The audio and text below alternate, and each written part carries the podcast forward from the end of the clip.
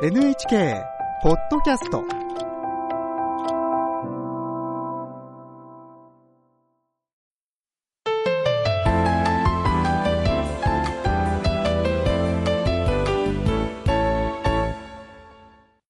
健康ライフ生体のケアで健康を保つです。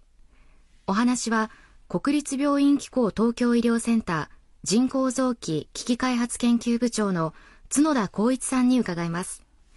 角田さんは喉の病気と声の治療がご専門で声帯の再生や声帯ポリープの手術のほか患者への負担が少ない治療の開発にも携わっています。角田さんよろしくお願いいたします。よろしくお願いいたします。声を出す声帯ですけれども私もあの職業柄喉の健康には気を配っているんですがそもそも声帯にはどのような役割があるんでしょうか？はい。声帯は声を出すだけではなくて、食べ物や飲むのを飲み込むことと密接につながっております。良い声を維持することは生活の質の向上につながりますし、食べ物や飲むのを飲み込む機能がうまく働かなくなる嚥下障害。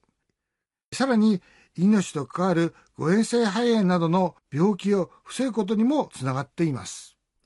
声帯は誤嚥性肺炎や嚥下障害にも関わってくる器官ということなんですね。そして今回のテーマは喉の役割とはです。そもそも喉にはどのような役割があるんでしょうか？喉には大きく分けて、物を飲み込む、空気を運ぶ、声を出すという3つの役割があります。物を飲み込む空気を運ぶ声を出すという3つの役割について教えてくださいまずは、物を飲み込む、空気を運ぶ役割について。喉には咽頭と口頭があります。咽頭は空気や食べ物の通り道として、口と鼻からつながって食道の入り口までの部分を言います。で、口頭というのは、咽頭のさらに奥の方で、気管とつながっている空気の通り道で、ちょうど喉仏、首の真ん中あたりですね。食べ物の通り道は手前の咽頭空気の通り道はその奥の口頭この2つの通り道があるということなんですねはい。で、咽頭を通り過ぎた食べ物や空気は、その奥の口頭で、食べ物は食道へ、空気は気管へと襟り分ける作業をしています。でこの時に大事な役割をしてくれているのが、口頭とその口頭全体に蓋をするベロの根元にございます口頭蓋です。うーん口頭蓋はベロの根元ベロの奥の方にあるということですねそういうことです。口頭蓋は水や食べ物を飲み込んで食道に送るとき、ベロが倒れることによって口頭蓋が後ろに倒れて、蓋をして飲食物が気管やその下の肺に入らないように蓋をしてくれるんですね。うーんでは次に声を出す役割について教えてくださいはい。人間の特徴は音声言語コミュニケーション、つまりお話をすることです。その言葉を出すために大切な器官が口頭の中にある声帯です。声帯という言葉は知っていると思いますが、声帯がどの辺にあるか知らない人が多いと思います。声帯は喉のどのあたりにあるんでしょうか？はい。声帯はちょうど喉仏、喉の真ん中あたりにあります。リスナーの皆さんも声帯の場所を確認してみましょう。ちょっと唾を飲み込んでみてください。はい。あ、唾を飲み込むと上下に動いているのがわかりますね。はい。ちょうど喉の真ん中あたりにあります。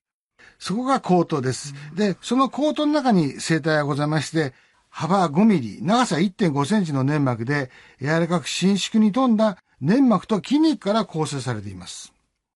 で、男性はですね、1秒間に100から150回、女性は200から300回、左右にぶつかり合って振動します。女性は回数が多いために、一般的に男性よりも高い声になりますう。ーん。やっぱり女性は高い声なので振動数が多いということなんですね。はい。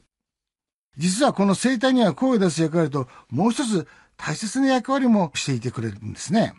声を出すだけでなく大切な役割なんでしょうか？それは誤嚥を防ぐことです。誤嚥を防ぐ。はい。